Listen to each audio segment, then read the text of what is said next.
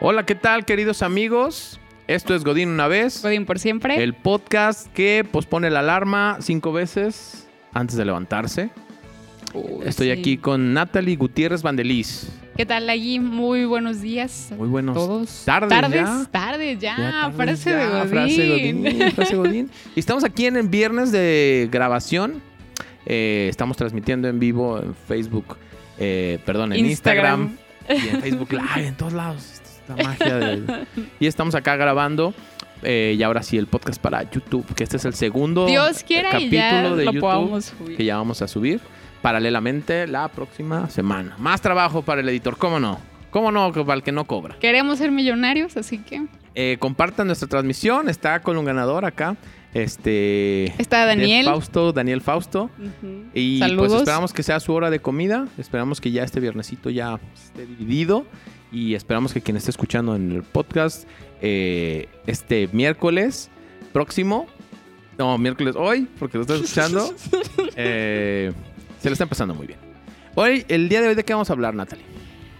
El día de hoy vamos a hablar de. Bueno, este tema nos lo propusieron. Ajá. Una persona que, un fiel seguidor, nos dijo: Oigan, ¿saben qué? Nos gustaría, bueno, me gustaría que hablaran de este tema en específico. Y es sobre el cómo romper los lazos familiares, pero en temas de negocio. O sea, no que le dejes de hablar a tu familia, ¿no? Sino, el, o sea, tiene un negocio tu familia y tu familia dice, ¿sabes qué? O sea, esta es la herencia que yo te voy a dejar. Entonces, pues, échale ganas, La ¿no? emancipación laboral. Enséñale a una, a una persona eh, cómo pescar y comerá toda la vida. Dale un pescado y comerá ese día. Un día nada más. ¿eh? Eso Entonces, dice el señor. Eh, resulta ser que muchas, mu- mu- muchas personas les tocó heredar el negocio familiar, les guste o no les guste. Sí, o sea, ¿y qué pasa con las personas que se rebelan o nos rebelamos y decimos, ¿sabes qué? O sea, ya yo no quiero seguir con el negocio familiar porque realmente no me gusta. Lo platicaba en un podcast este eh, José Eduardo Derbez, hijo de Eugenio Derbez, que decía, imagínate una, o sea, haber nacido en una familia en que tu abuelita fue actriz, tu papá es comediante, tu mamá es actriz, y si, no, no, yo quiero ser contador. O sea, del bicho raro eh, era él porque quería hacer otra cosa. Bueno, que al final de cuentas eh, sí siguió siendo comediante. Sí. Pero eh, existen muchas variantes curiosas en todo lo que se aprende, ¿no? Sobre todo hay cosas positivas, por un lado. En el aprendizaje, eh, yo, yo siento que te enseñas a trabajar con, en, en tu casa. Por ejemplo, en mi caso, mi abuelito siempre fue eh, como... Yo, yo, lo, yo lo describía en un, en un post de, de Facebook hace poco Ujú. que, es, eh, que conmemoraba la, la muerte de, bueno, más bien el, el aniversario luctuoso de mi abuelo. Y decía, es que mi abuelito siempre tenía un buen trabajo para un niño. O sea, tenía, él tenía un rancho, tenía eh, una fábrica de discos, que era fábrica, fábrica de viniles. Ya después mutó un poquito a, a- a ¿Al los CD? CDs y a los cassettes y todo ese rollo. Pero él siempre nos estaba buscando poner a trabajar y no lo hacía como, o sea, no, no, yo me acuerdo que no lo sentía como una obligación.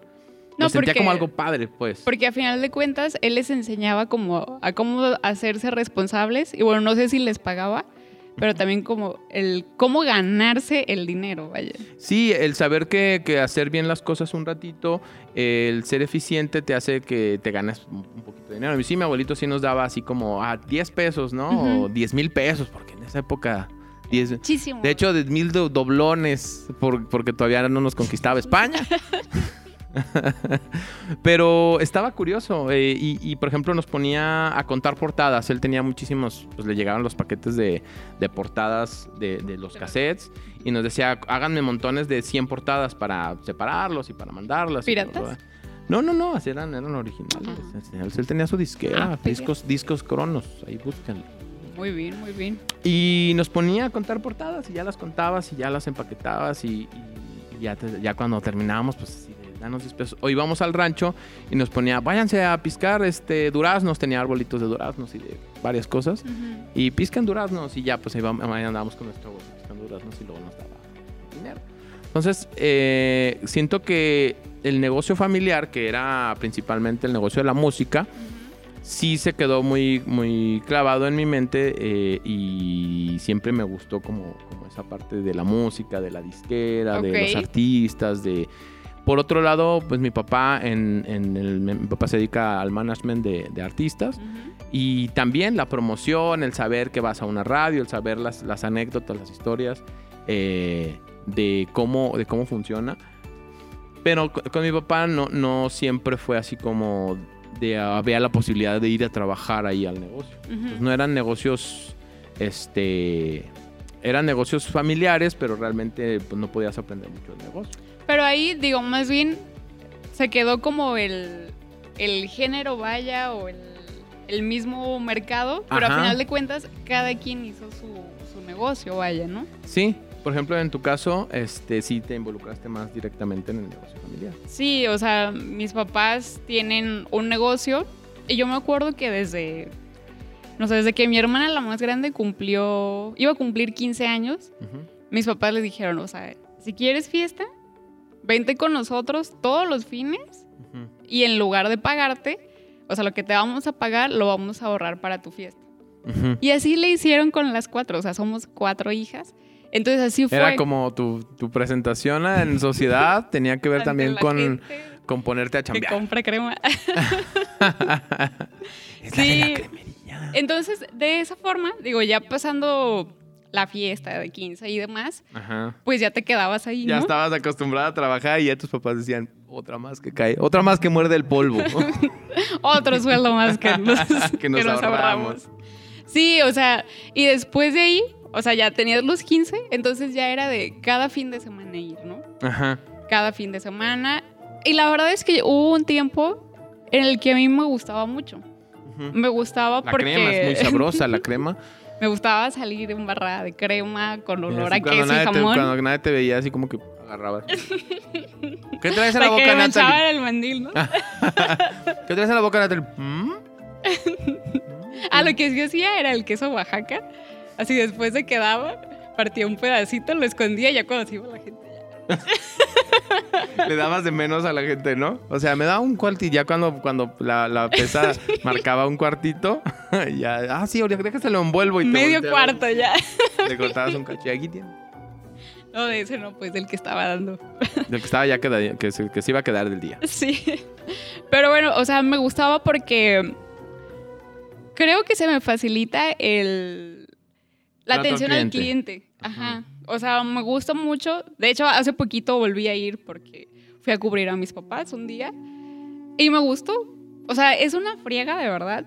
Porque, pues, obviamente es muy cansado estar todo el día parado de un lado a otro. No y te das demás, cuenta ¿no? cuánto tiempo tienes parado regularmente en esos negocios. No, es todo el día. O sea, o sea, no, no- hay dónde sentarte. Si no te das cuenta que dices, ay, ¿por qué estoy tan cansado? Dices, pues es que tengo ya seis horas sin sentarme. Sí, exacto. Entonces digo, ese lado es pesado, pero el, el tener el trato con la gente, el saludarlos, el saber que tú también, o sea, que les gusta cómo los tratas, El ver su carita sonriente de que le van a echar cremita, cremita a su a su lonche. Es- es- ¿Y y ustedes hacían, o sea, hacen los productos o los, los adquieren por fuera? No, los compramos y pues ya nada más. Porque imagina también ya andar ahí haciendo- batiendo el queso y pisando la uva para hacer el vino. No. ah, lo que sí hacíamos era la crema para biónico. Ajá. Y recuerdo que en una ocasión, así, mi papá todavía no llegaba. Yo estaba con una de las chavas que, que le ayudaban. Entonces hicimos la crema para biónico. Y era así de, ya la tenemos que subir al mostrador. Pues porque la gente llegaba, pedía y pues ya para más rápido, ¿no? Que estuviera al nivel. Así quisimos subir la cubeta. Se nos la dio y así todas embarradas de crema para biónico, todo el piso, así de verdad, todo tiró, pero todo. Y en eso llegó mi papá. Ajá, que, que lo peor que, que dices, bueno, ahorita le limpio rápido y no. Pero llegó mi papá así de, ¿Qué no puede ser y no sé qué. Y ahí me sentí como una empleada más porque nos lo cobró a los dos. Ah, sí. Sí, fue así de, a ver, fue una cubeta. ¿Cuánto es de Y una tiró- cubeta y de crema para biónico? Toda, o sea, toda de verdad. Oye, que ahí es donde entra también muchas enseñanzas. O sea, en muchos, en muchos casos del negocio familiar, todos saben quién es el hijo del dueño y saben que no hay bronca, que, puede llegar tarde, que no lo van a correr. O sea, tiene como esos, esos contras, ¿no? Pero hay otros papás que sí, sí le dedican como a esa parte de, no, aquí todos trabajamos parejo y tengo que poner la muestra con los demás para que no se sientan este, desplazados, ¿no? Los demás, los demás empleados. Sí, que en algunas ocasiones sí era así como de, tenía ciertos privilegios, pero en otras no. O sea, en otras era de, pues, vienes aquí, eres un empleado más. Y por ejemplo, si algún fin de semana yo me quería ir, este... De vacación. No sé, con, con mi abuela o algo así y no iba un, un domingo un sábado, no me pagaban ese día. Y para mí representaba mucho porque iba en la prepa, o sea, mi único sueldo que tenía era de ahí y aparte me pagaba un poquito, pues. Entonces yo decía, no, o sea, no, no puedo tomar este día porque me voy a quedar sin dinero. Oye, y, el clásico este, caso de explotación infantil. Ay, sí, eso cómo se lo reclamaba a mi papá, de verdad. Los papás siempre son muy explotadores cuando trabajan. sí. Yo he sido explotador con mis hermanos cuando han trabajado para mí. Sí, yo también se lo reclamaba, sobre todo porque mi hermana, la que sigue de mí, cuando cumplió 15, este, casi no iba, no la llevaban tanto. Y yo me enojaba y le decía a mi papá, es que ¿por qué? Ve, y tenemos un buen de gente y no te la traes y bla, bla, bla. Y mi papá, pues se enojó de que le reclamara. Y me dijo, ya, tú no te metes en esas cosas, tú haz lo tuyo. Y desde ahí ya dije, en cuanto pueda me voy a salir de aquí. Voy a ser la peor empleada de cremería que pudo haber existido. Exactamente. Y pues bueno, así fue como decidí salir adelante y dije, o sea, tengo que estudiar, voy a hacer otra cosa porque no me voy a quedar aquí a trabajar toda la vida, ¿no? O sea, me gustaba, pero después decía, o sea, no me veo aquí toda mi vida trabajando en este negocio. Sí, que cuál es el crecimiento en el negocio familiar, o sea, es que te lo hereden o que pongas una sucursal. O sea, no hay para otro lado. O sea, que tus papás, no, yo ya estoy cansado, hijo, y encárgate. Ahora te toca a ti, del negocio familiar. Y bueno, si sí aprendes cosas, o sea, descubriste, por ejemplo, que, que, el, teatro, que el trato al cliente te es este, agradable, ¿no? Sí, descubrí también, o sea, que para yo comprarme mis cosas, tenía que trabajar. Sí, y que esa es una muy buena enseñanza que a veces aprendemos muy tarde. Yo, por ejemplo, siento que me enseñé a trabajar muy tarde, o sea, hasta que no salí de la, de la prepa, este, fue que como que dije, bueno, vamos a trabajar y ya, este, a obtener mi dinero, ¿no? Porque realmente, por ejemplo, eh, mi papá nos daba una mesada para ir a la escuela y tú la administrabas y, era para todo, o sea, era para comer, era para despensa, era para ropa, era para trabajo, o sea, mi papá nos daba literalmente, mis papás no, no vivían juntos, entonces mi papá no nos daba directamente el dinero a mí y a mi hermana. Entonces, eh, así como el meme de, este, de Talía, que yo, vivía como rico tres días. Okay. Y como mendigo los, mendigo los los demás, los demás días de la semana. O sea, siempre, siempre, siempre. Fíjate, y ese es un buen punto porque yo como iba a trabajar, me acuerdo que precisamente en la prepa, yo traía dinero y mis compañeros no. Ajá. Ellos así como lo que les daban o lo que les sobraba del camión lo iban juntando. Ajá. Y yo no, o sea, yo veía mi cartera y yo... Me acuerdo que una vez se me perdió mi cartera. Y... ¿Tú puedes ir sin, sin problema al chorizo veloz? Nunca me tocó porque yo iba en la tarde, entonces ya estaba ah, cerrado. de las horas solo en la mañana, que lo que te perdiste, los mejores taquitos. Pero iba a los lunches de enfrente. Ah, iba contigo, de hecho, sí. Sí, los lunches sí duraban todo el día. Sí, sí, sí. Pero, te digo, una vez se me perdió mi cartera. Ajá.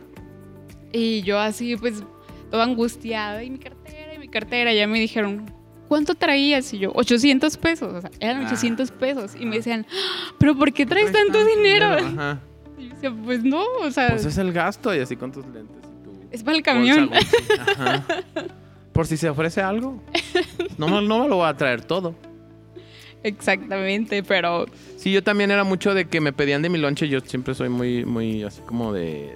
tenía compañeros que pues de plano así, así juntaban los pesitos para el camión y pedían prestado. Tenía unos amigos que pedían un peso a cada quien y de, ah, les pedían a 10 amigos y ya tenían 10 pesos para un lonche. Y había un amigo que decía, me das una mordidita de tu lonche. Y, de, y una turbadita de tu coca. Y yo, yo soy muy asqueroso. O sea, no, no me gusta ese tipo de cosas. O sea, no, no, no, no, no. Yo, yo, te, yo le prefería este, comprar el desayuno a, mi amigo que darle una mordida. O sea, decía, no, güey, yo te compro. No, no, no, no, ¿cómo crees? Sí, vamos por un un lonche. Yo prefiero darte. Déjame babearte la botella de la coca y ya. con Sí, o sea, igual no le tomo, nomás le voy a chupar. así. sí, eso siempre, eso siempre fue- me, me marcó en una parte de la vida.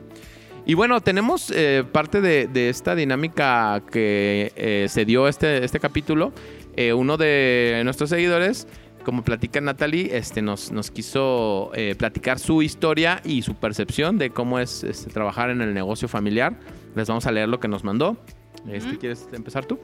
Si quieres tú, porque yo no puedo ver. Ah, porque hay una base estorbando ahí a la lectura. Ok, esto nos lo envió este José Pérez. No, no, no sé, no, ¿no vamos a decir el nombre? No, es anónimo. Ok, dice, mis padres tuvieron negocio toda la vida. Ellos siempre trataron de educarnos para que ayudáramos en el negocio y pues fuéramos productivos. Ahí empiezan los problemas. Cuando eres hijo empleado, todo está junto con revuelto. Como esa frase que les digo que odio, que es junto con pegado. Es junto con revuelto, Junto más con o menos revuelto. lo mismo. No quiero ser fatalista, pero tiene muchas ventajas. Como hijo del jefe puedes llegar tarde o salir temprano. Tu sueldo es seguro sí o sí, sin importar las cosas que hagas o dejes de hacer en el trabajo. Pero como, como todo en la vida, estos beneficios tienen precio. Bueno, sí, por ejemplo, en mi caso es el que te decía que... Ajá, para No, o sea, si faltaba un día ya no me pagaban. O sea, y no me pagaban todo el fin. O sea, si faltaba el sábado, pero el domingo sí iba, era de, no, pues no fuiste. O si o sea, faltabas el sábado, mejor ya no ibas el domingo. No, pues sí tenía que ir. De todas maneras. Bueno, yo qué dejada, ¿verdad? Sí, Sí, sí, sí, la explotación, la explotación infantil.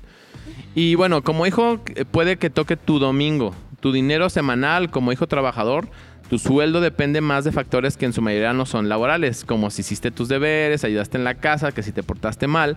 Y el pago se retiene por no cumplir el puesto que además de todo nunca te perfilaste o pediste. O sea que este, te puede- puedes trabajar bien, pero si te portaste mal o si estás enojada tu mamá contigo porque llegaste Ajá, tarde, No te, pe- no te pega, no, te paga. pagan, te, te pueden Te castigar pega, tu pero sueldo. no te paga.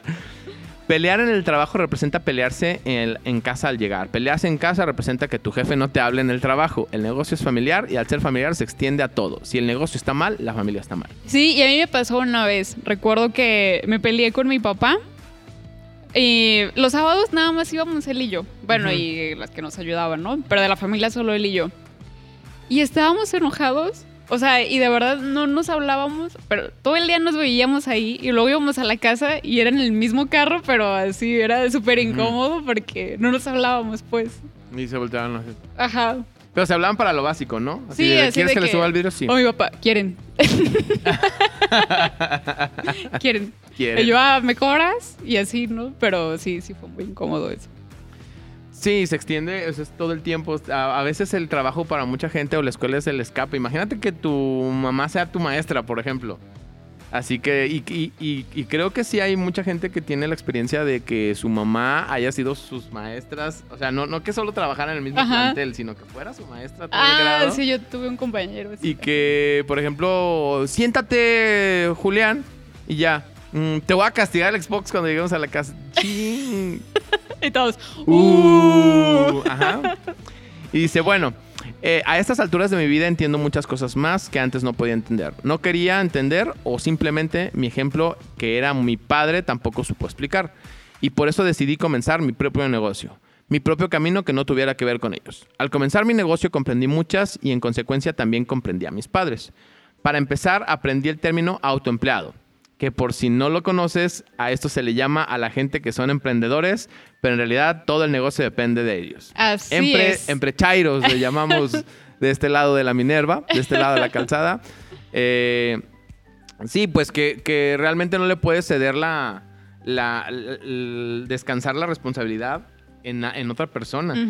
Y uno se vuelve, eh, es difícil delegar porque dices, ah, es que el empleado mañana se puede ir y si yo le dejo todo, ¿quién lo va a cubrir? Pero pues es también un paso del autoempleo el empezar a confiar en alguien y empezar a delegar. Es, es muy difícil ser autoempleado porque es, es similar, ¿no? Todo va junto con pegado, como dice mi mamá. Todo va junto con revuelto y, este, y se, se vuelve complicado el hecho de, de decir, ok, hoy me voy a tomar el día porque necesito hacer estas cosas personales. Pero el negocio deja de trabajar cuando tú tienes cosas personales que hacer. Y, y- Sí, o las vacaciones, por ejemplo, también a veces. Sí, te dejas de. Yo, por ejemplo, me dejo de, de tomar vacaciones, no te das aguinaldo. No, o sea, es- es- es- eres peor jefe que tu papá. Sí, más negrero, más explotador. Y bueno, al comenzar mi negocio con... Ah, ok, eso ya lo había leído. Entonces, este, me explico. Si mañana no estoy atendiendo mi negocio, lo más seguro es que mi negocio se pierde en no más de un mes. En no más de un mes. Posterior a eso tuve más revelaciones. Mi negocio soy yo. Si al negocio le va mal, a mí me está yendo mal, por lo tanto estoy fracasando. Caigo en cuenta que mi autoestima depende del éxito de mi negocio. Wow, me estás dando acá una cátedra de, de por qué mi depresión es constante. Viviendo todo esto, tuve una forma de mirar atrás y de alguna forma rescatar a una de mis hermanas, porque no fui único y especial. Siendo el mayor, la fórmula empezó conmigo y se repitió con cada uno de mis hermanos. Ahora, cuando digo rescatar a mi hermana, es por la plática que tuve con mis padres explicando lo que había vivido desde ambos mundos, que se resume a los siguientes puntos. ¿Quieres leer los puntos? Ok. Mira, Natalie. Uno, los problemas de la casa se quedan en casa y los de la oficina en la oficina. Eso es muy importante para que no pase lo que a mí me pasó. Ajá. O sea, de que no, no pueden separarlo algunas personas y es muy incómodo y a veces un problema pequeño se, se, puede volver más más grande. Exactamente. Punto número dos. Mi sueldo debe depender de, la produ- de mi productividad laboral y no de ser el hijo del... Perdón, ya me trabé. no de ser del hijo del jefe. Tres. Si yo no quiero trabajar con ellos, no significa que no los quiera. No significa que no quiero ganar dinero de ese negocio. Simplemente cada uno tiene su vocación. No por nada, el 80% de los negocios Uh, familiares buen no dato, pasa de tres Buen generaciones. dato ese. Yo no sabía, no sabía que, que- Yo pensaba que los negocios familiares, al contrario, duraban mucho más. Es que depende, ¿no? O sea, sí hay negocios que, que sí se los heredan, pero después llega una generación, en este caso la tercera, que dice, o sea, Que no está tan empapada, ¿no? No ves los beneficios, no... Ajá. no, no que es este, esto generacional también es... Yo siempre lo, lo relaciono con la música. Y, y está interesante que la tercera generación es la que ya no conoce a Michael Jackson, pues. o sea, es- ese es el... De hecho, es como una especie de teorema que he generado. Ajá, que he generado últimamente porque mucha gente se decía que del, del meme de la Ayuwoki, de verdad, Sí. no conocían a Michael Jackson. Y dices, güey, todo el mundo conoce a Michael Jackson. sí. Más famoso que Jesús. Bueno, Cuatro.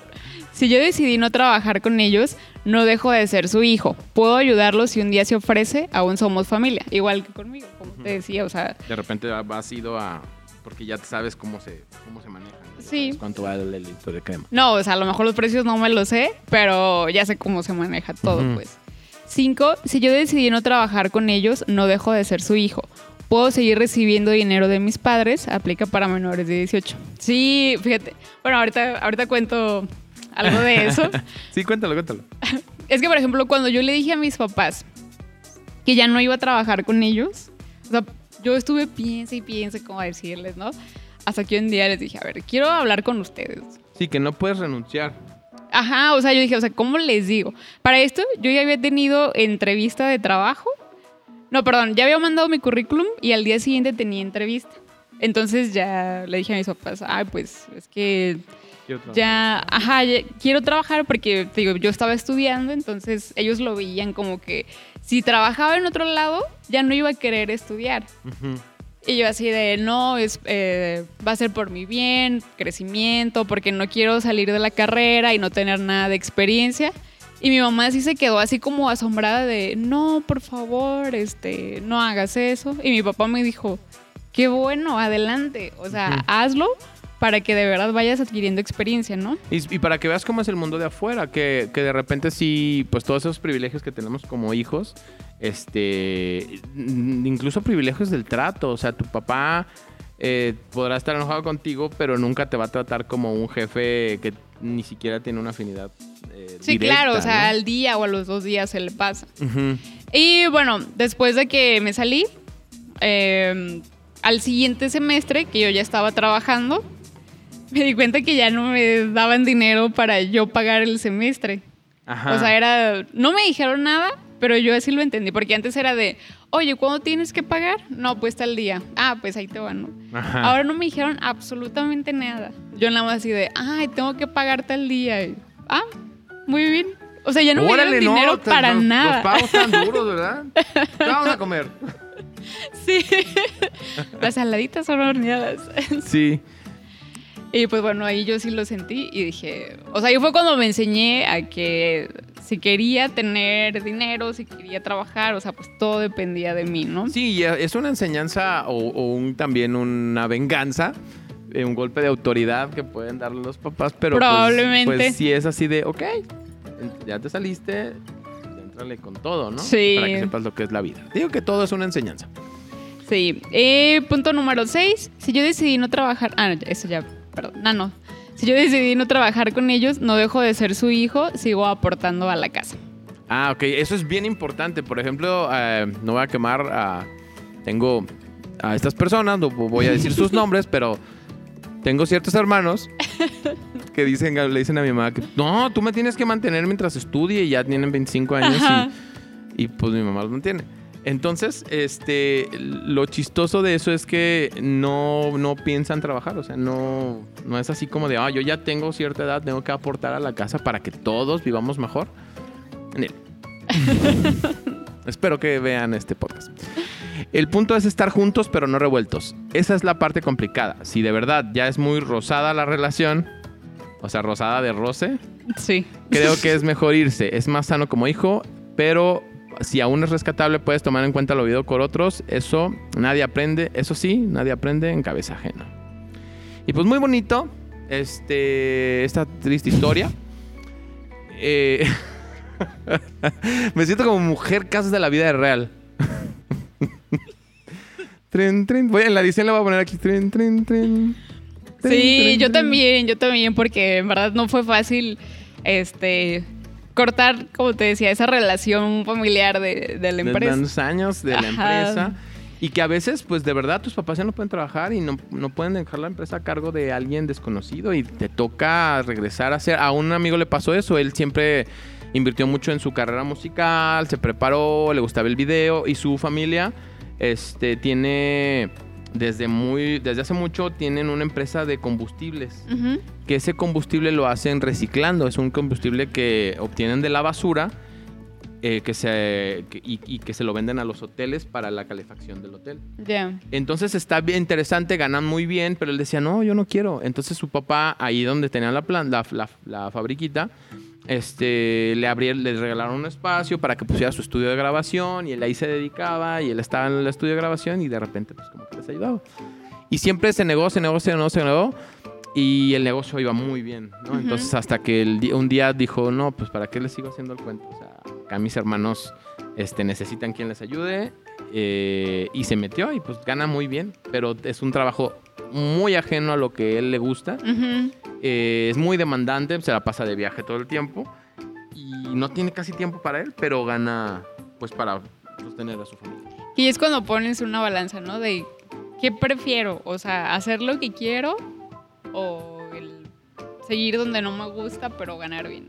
Sí, sí, sí. El sigue tu camino, ¿no? complicado. Es un tema complicado porque siempre el sigue tu camino eh, implica mucha dificultad, mucho reto. No tienes nada horadado, nada este, avanzado y tienes que empezar de muy abajo. Y de repente el negocio familiar sí es de que, bueno, aquí ya, se- ya hay un método. Es más, ya sabes quién es el proveedor. Y eso ya, este, pues ya, ya ayuda mucho, ¿no? El, Sí. el- el- el decir, "Oye, no le puedo decir a él cómo se hace la pasta, la pasta sabrosa del pan, porque no la va a copiar. Ni la salsa secreta de los tacos de barbacoa. O la receta secreta de la coca. Así es. Y bueno, pues con esto nos despedimos, eh, haciendo una reflexión profunda. Eh, les pedimos que reflexionen agregándonos a sus redes, siguiéndonos y compartiendo nuestro contenido. Esto es Godín una vez, Godín por siempre.